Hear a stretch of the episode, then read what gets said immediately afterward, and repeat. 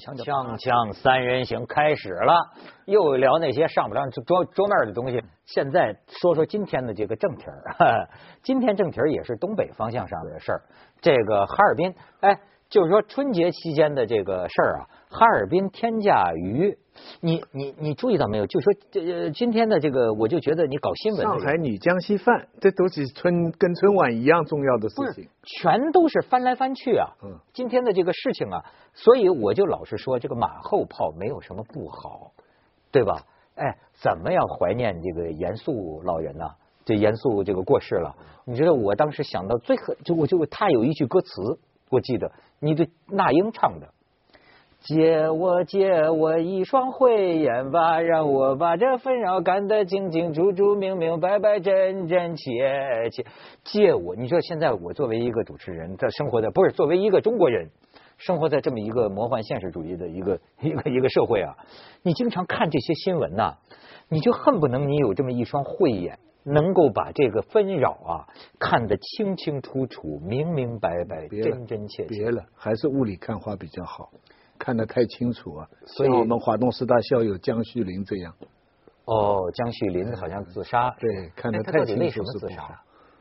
他不知道啊。我要知道的话，我就劝。我也是看见很多就写写他，哎，是跟你是同行是吧？你是社会学家吗，周老师？谈不到什么呃社会学家，就是教社会学的一老师。哦，那么这个这样，社会学跟今天的事儿有关系，就是哈尔滨这个天价鱼。对，我先让你给你们看看这个照片，为什么今天我们还在聊这个事儿？你可以看看。你看啊，这是那个收费单，就是这个游客呀，跑被拉到一个叫一个什么野生渔村，吃了这么一顿啊，买单。一万零三百零二元，你注意看，主要是一种黄鱼啊，就黄黄鱼是这个三三百九十八块钱一斤啊，是按这个价算的，最后买单这么多。然后你再看下边，哎，这个是哪个账单呢？这反正这个是后来他实际付的哦，就是警察来了嘛，又减了三千多，就付了七千多，对对，对吧？对，哎，你知道官方调查第一天。情人节那天组成的嘛，就是说第一天调查就说这是明码标价，没有太多违规的行为。结果这个网友一怒啊，哈家哈尔滨马上组织调查组，哎，我们这检讨调查工作。然后过不了两天，邦基又出来了一个结论。为什么我要让他们这个结论呢？打出这个字幕来？你知道，我就觉得啊，太熟悉了。你你你你信不信？你看看最后这个现在这个这个天价鱼啊，你你就看这些啊。北岸虽然是北岸野野生渔村，但是我觉得你可以换成很多个名字啊，把人工养殖黄鱼当野生黄鱼售卖，欺诈消费者，餐饮服务许可证到期未按时申请延续，无证经营，证照与牌匾名称不符，不以真实名称提供服务。你再看下边。点菜单上签字系饭店服务员所签，双方发生过肢体冲突，陈某被打，就这个这个投诉者了，情况属实。民警张某某出警，存在不规范、不文明执法行为。哎，我就觉得这个调查结论呐，它有一定的普适性。你觉不觉得我？每这个每个地方一遭投诉，最后你要认真调查，都是这么一些。就咱这个饭店，好像就少有几个是名实相符的，证照没过期的，对吧？就是说什么卖什么的，就是怎么这是个一定程度上是个较为普遍的事儿，你不觉得吗？当然是，这就是诚信问题。诚信问题有三个层层次，一个是国家主权信用，一个是一般企业信用，一个是自然人信用，一个是。政务诚信、商务诚信和社会诚信，我这词儿都是官方文件里的原话啊。哦，那这个不是我自己用的词，儿是不是整天背这个不用背，社会学在这摆着呢，是吧？哎，这个呃，这个呃呃，就说这些诚信是个大事儿，为什么呢？我们现在十八届三中全会讲，市场作为资源配置的，原来叫基础性的作用，后来改成了决定性的作用，对不对？那么市场经济后头有三句话：第一个，社会主义民主政治。第二个社会主义法治社会，第三个社会主义核心价值观。你这三个你要没有，你哪来的市场经济啊？因为市场经济它是个是一种经济。你像这个就是有商业欺诈，比如说为什么这么贵？他说我是野生的，第一，野生的你就不能吃，野生你吃了你就破坏了保护野生动物法了，因为那鱼它是据说还是一级、二级保护动物呢。嗯嗯嗯。第二，你欺诈了，你你人工饲养的，你告诉你野生的，这就涉涉及到商业商业欺诈。还有签字，签字怎么服务员签字？人你顾客签字，你服务员就给人替人签上了，你这这这都是这都是欺诈行为。所以说这个问题为什么有普遍性？普遍性就是中国的诚信问题是个大事所以为什么还是那句话，社会主义核心价值观里头叫做。爱国、敬业，这个诚信、友善，诚信那是社会主义核心价值观的核心核心价值观，可一大堆词儿呢。对，你都记得住？当然记得住，这有什么记不住的？我来来，我们北京每隔五百米就是成社会主义核心价值观，你到大街上看看去，你能全记全了？我当然记全了，这还你给我来了，你给我来了，你敢吗？国家层面就是富强的、民主的、文明的、和谐的；社会层面就是自由的、平等的、公正的、法治的；个人层面就是爱国的、敬业的、友善的和诚信的。当然了，不，这还用背吗？这这是 这不是背的问题，这这是你得落实在行动中啊。春晚主持人应该是他呀，社会主义核心价值观啊。说以后强拆了吧？看到开到家门口啊，司机一看写了个富字，像这家怎么这么 low 啊？写个富字，然后再开几十米，哦，有个强字，再开几十米有一个什么别的字，因为墙拆了嘛。真是现在就是他说的也是，我觉得啊，就是好像这个。欺诈常态化，你你觉不觉得？这次的事情的一个翻转是他店里的这个有个姓赵的经理啊，他他自己不好。本来这个情况已经是网友都已经去谴责那个呃姓陈的这个这个买买客了。嗯。因为这个事情你不是说翻了好几番吗？对。他先抱怨不满吗？嗯。但抱怨不满了以后，后来他们店里边他就就去调查，当时就一个比较低的商业部门的一个调查组就去调查。调查的时候没有调查这个投诉的人，就调查店里。那店里呢，就出示录像啊，还有警察啊，什么结论就当初，而且我们给他减价了，所有的东西讲的，大家都已经同情过来了。网友的态度已经说你没钱不要乱点嘛，什么什么什么。然后就是这个经理跑出来又讲了一番话，他大概就觉得搞定了，这个事情摆平了。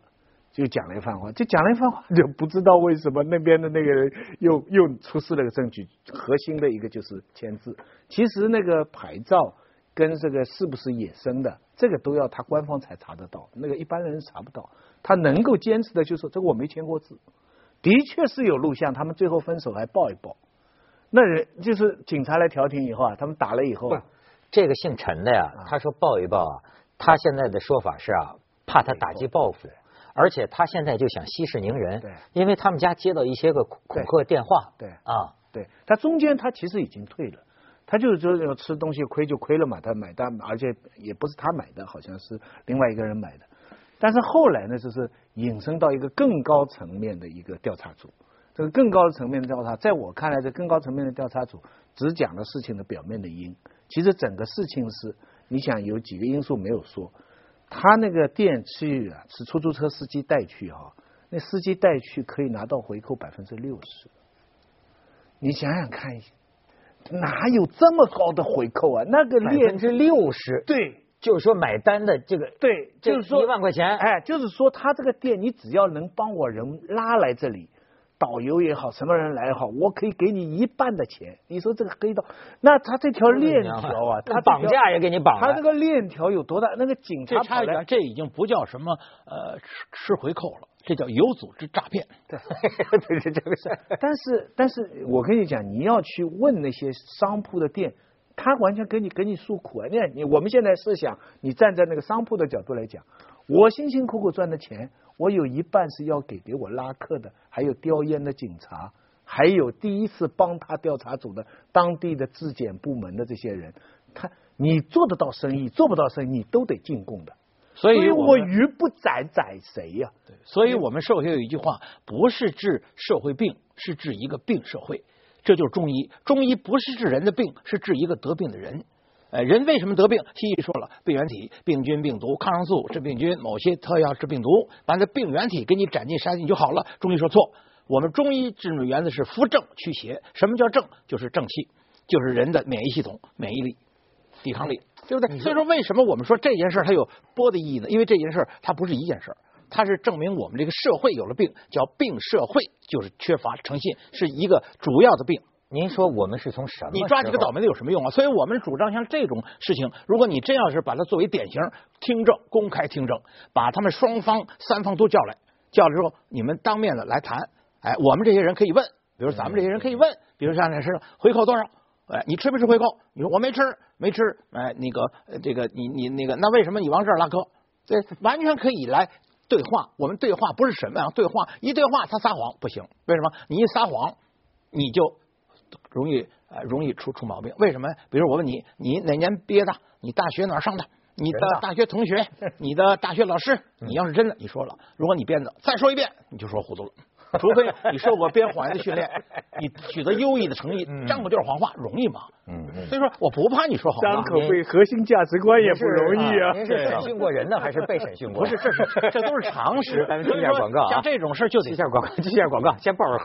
锵锵三人行，广告之后见。周老师，你是研究社会哈？刚才还讲什么病社会？对。你哎，我有时候也有这种感触啊。那你说我们是从什么时候起就失去了诚信呢？不是，他也是慢慢的、慢慢、慢慢的。现在所以说呢，呃，大力加强所谓诚信。那么还是说，我我跟你说，我我听过两种说法，一种说说说法就是不要美化中华民族，就这个民族从来就没有特别把诚信当成事儿过，这五千年历史都没怎么讲究过诚信，这是一种说法。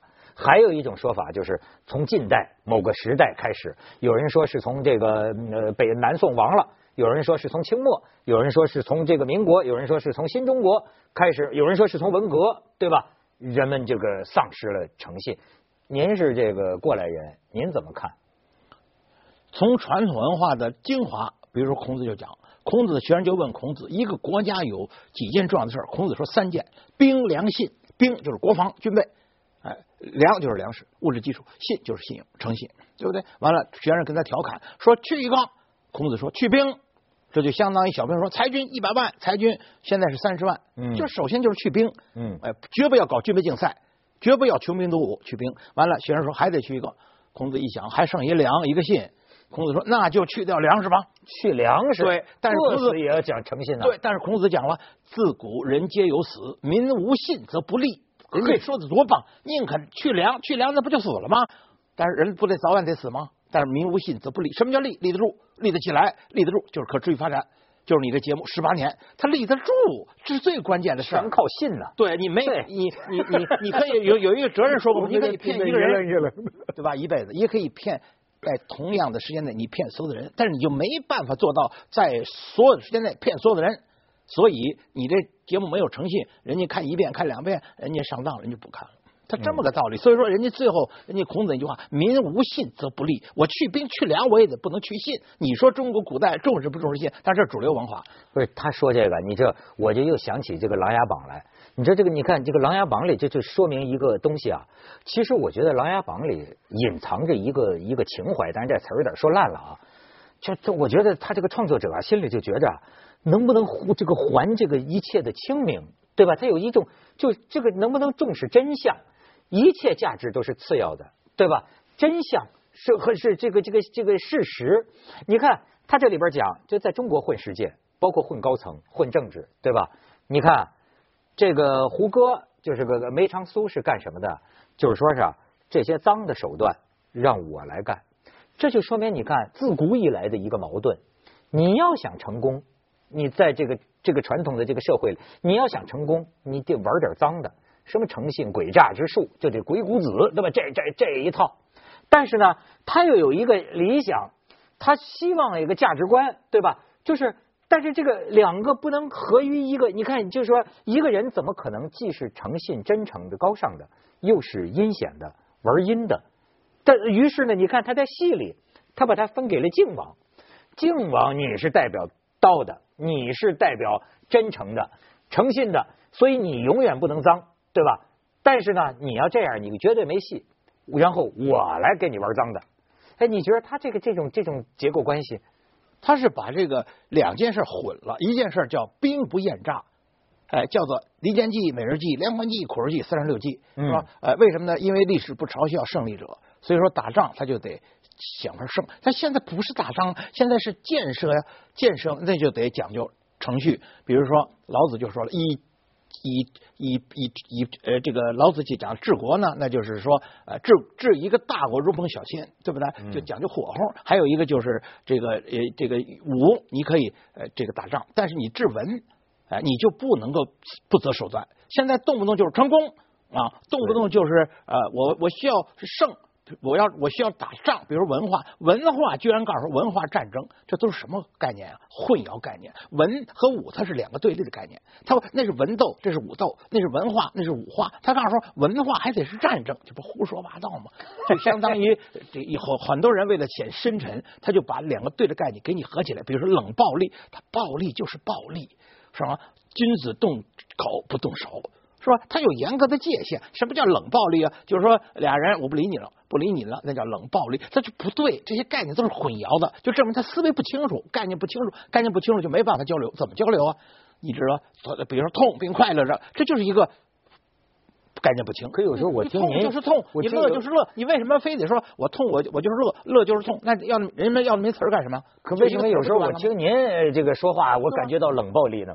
怎么是冷暴力呢？他他他君子动口不动手嘛，他怎么是冷暴力呢？你应该是君子，你应该是君子。你那个很多人跟你一样那么感兴趣，这个梅长苏跟靖王的这种分工啊，嗯，我觉得其实是说好听的是浪漫是一厢情愿，其实是很危险的。我觉得这个这种幻觉就是在政治，其实政治完全可以既用谋略，用诡，就是不是诡计哈，就是用谋略又计策，但又可能是光明正大，就是是目的正确的。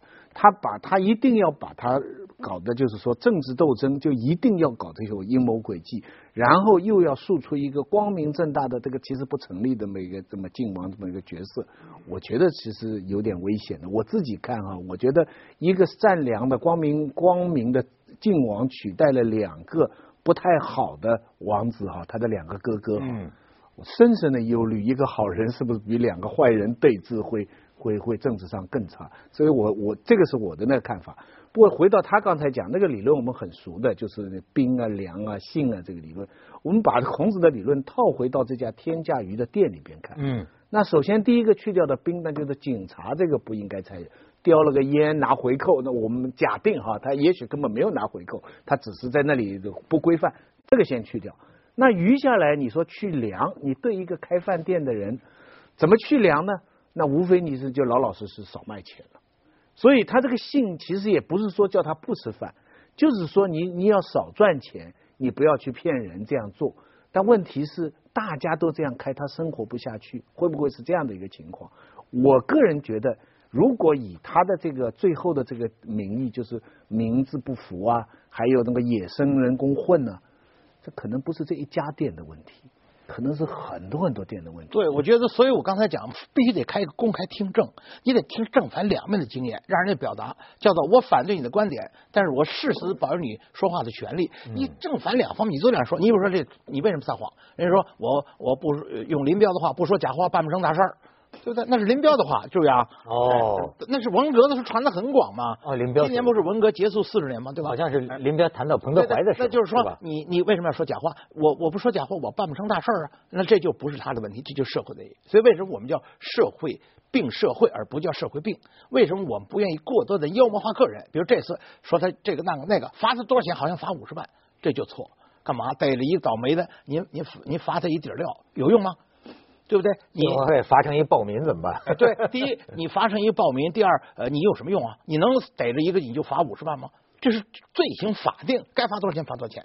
罪行法定不能情绪说不杀不足以平民愤，这是非法律的话。民愤是哪来的？民愤是煽动起来的。罪行法定，他他什么样的罪行什么样的罪？他怎么能煽动民愤呢？你一煽动谁都有民愤。对不对？你信不信？你煽动民愤，你还不容易吗？对不对？那么民再说什么叫民呢？十四亿叫民，你看你搞过车上调查吗？你你比如说有一百万人社会学搞调查，有一百人反对，十四亿呢？光神经病不再说吗？严重的精神病就是一千八百万了，对不对？有精神病患者大概是八千多万，有严重的大概是一千多万。我怎么觉得您也是其中之一？对啊，你说我也是，那也可能啊，对不对？所以说，但是你得有证据啊，你得形成证据链，举证、质证、认证，证据链，证据链，证据分七种。你得有，你得证据分七种，七种人证物证七种呢，完了还得能说全了吗？不，这个而且呢，当然能说全了，但是咱没必要，咱咱没必要说全了。跟你讲，而且而且，公证不能采信。好，对不对？这都是法治国家的一个最基本的一个一个原则。所以为什么我们说我们要中医？中医是治一个得病的人，而且你为什么得病？是因为你正气不足，所以叫扶正驱邪，所以叫辨证施治，同病异治，异病同治。人说你不是胡说八道吗？同样的病为什么不同样的治啊？嗯，哎，为什么同样的病发生在不同人的身上，它就不一样的治？叫同病异治，异病同治，辨证施治。所以为什么我们要大力宣传中国的这传统文化，特别是包括中医？但中医也有糟粕，信中医啊，中医也有糟粕啊。但是中医有西医也有糟粕，西医动不动就抗生素啊，西医动不动就消毒，这都不对的事儿。你注意啊，你消什么毒啊？人就是毒，你都把人都给消灭了吗？对不对？而且多样性。一个多样性的世界，生物多样性、文化多样性，一个多样的世界是人类的宝贵财富。包括我们党中央讲，差异是人类的宝贵财富。细菌也有细菌的权利，是吧？当然了，连病毒也有病毒的天花病毒都不能消灭。天花病毒现在还保留在世界卫生组织实验室里头。为什么？它是一个物种，这个物种是独特的、不可替代的。至于说它有没有用，有好的用，还是反面教研的坏作用？搁那实践是检质类标准，好像您都看见了是吧？不是看见，这都是报纸广泛宣传的。这家伙的脑子，这脑子一绝，这就是先进文化的前进方向。让让我去广告行吗？我广告是锵锵三人行，广告之后见。而且你就我就相信这个网络呀，就是你说的这个民愤呐，它是这个各个口都能往外冒。你比如说，你都想不到他们编这个段子，就说这天价鱼，他还弄出这个地域之间的矛盾。嗯，比如说，就有人就说了，说三亚天价菜之后，海南网友的态度是，我 这俩字儿啊，太黑了，查他。青岛天价虾之后，山东网友的态度是太黑了，查他。哈尔滨天价鱼之后，东北网友的态度是就这价吃不起，别逼逼，赶紧滚。你看。这个挑动，这就有点地域之间的这个，是不是在这个事儿最初的时候？不是，我是觉得中国现在一个他刚才讲的这个现象啊，我觉得一个很普遍的一个情况，就像在美国高速公路开车，美国高速公司开开车哈，它规定六十五码，五六十五英里哈，但是大家都开七十五，它呢有两条规定，一条就是说你不能超过六十五，另外一条呢叫 follow the train，就是说跟随大流，嗯。假如你特别慢哈，你也犯犯法。那么因为人人都超速了，所以警察爱抓谁就抓谁。随便什么时候，警察叫看到你这个车，咣一停，你停下，告诉你刚才你开了七十五了，那给你一罚单。那你跟他说，前面人也开七十五，对，前面人开七十五，但我抓的就是你。那么警察抓哪两种人呢？其实警察是有规律的，一种呢就是你太招摇。嗯，车五颜六色，你音乐放的很大，你速度比人家更快，大家七十五万，你开八十，太招摇。第二种呢，就是跟他对着干，你警察一车一到哈，大家就乖乖的，就速度慢下来了。嗯，你警察已经出现了，你还超速，那我就一定罚你。今天还是这两条，一个叫顶风作案，另外一个就是网上曝光。所以中美两国都是依法治国嘛，对吧？不是 命运共同体。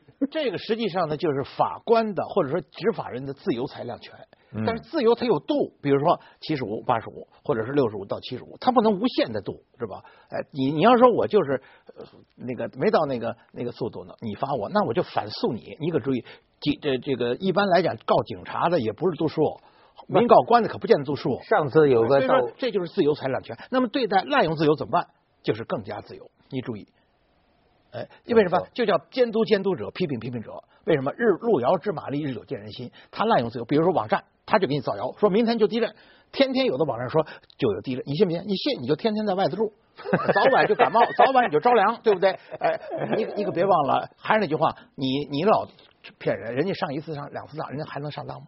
所以叫日路遥知马力，日久见人心，叫不做亏心事儿，不怕鬼叫门。